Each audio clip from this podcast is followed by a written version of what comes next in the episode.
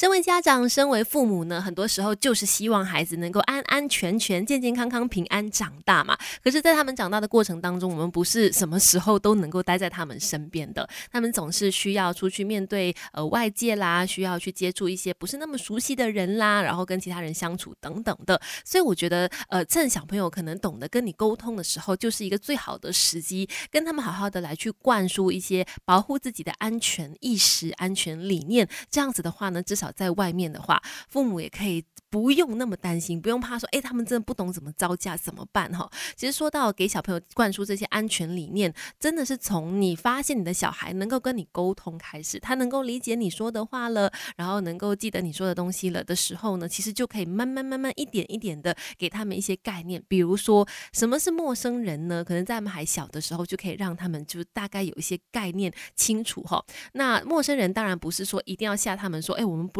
不认识的，很少见过，完全是没见过的脸孔就叫陌生人，那你就要去防范他，也不一定，陌生人未必是可怕的，但是还是必须让他们知道说，跟陌生人你始终要保持一个安全的距离，不能够说，哎，对方跟你说什么你就完全的相信哈，这一点很重要，让他们知道，呃，这个跟陌生人相处的一个安全距离。再来呢，就可以去建立跟陌生人应对的规则。那父母可以告诉年纪比较大的孩子说，如果有陌生人接近的话呢，他们应应该直接走向跟他们一起外出的这些大人们。就是如果跟学校的老师出去的时候，哎，有陌生人来接近你、靠近你了，你要赶快的，就是走回去，呃，找你的老师啦，或者是带你出去的大人身边。然后，如果是年纪比较小的小孩的话呢，也应该让他们知道说，他们可以向靠过来的陌生人打招呼，但是没有必要呢向他们去交谈太多的。尤其就是身边没有大人在，身边没有父母在的话呢，更不应该呃，就是跟陌生人有太多的交流。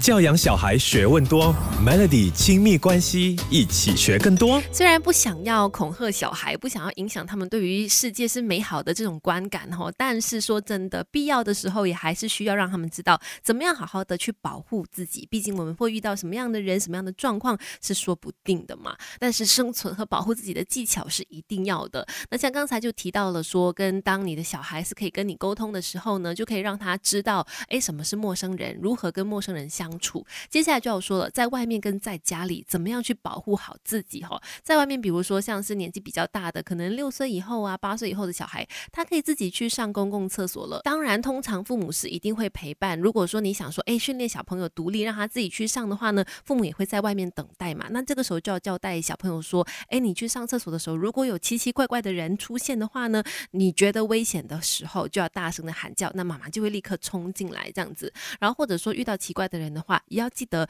去找其他你觉得可以相信的大人去帮助你。如果父母不在身边的话，然后再来，如果孩子就是在家里的时候，诶，有人送包裹来啦，有外卖来啦，记得要提醒小孩不要开门，绝对不能够轻易的开门哈。如果是有外卖或者是有人要找父母的话呢，可能就是可以请小孩叫他们在外面等待一下，再把父母召唤过来，不要说自己出去开门或者自己出去应对比较好。Melody 亲亲密关系陪孩子长大，当孩子玩伴，育儿之路一起走。继续在 Melody 亲密关系，今天我们说，适时的一定要向你的小孩去灌输，保护好自己的安全理念、安全意识。最后一点要提的，当然就是跟身体有关的喽。其实现在很多的父母都非常的开放，会跟小孩子去讨论关于性教育方面的这些知识，这是非常好的。我觉得就是你可以开放的跟小孩去讨论你的想法啦，孩子的想法啦，就能够给他们建立起更加健康的这个意识跟理念嘛。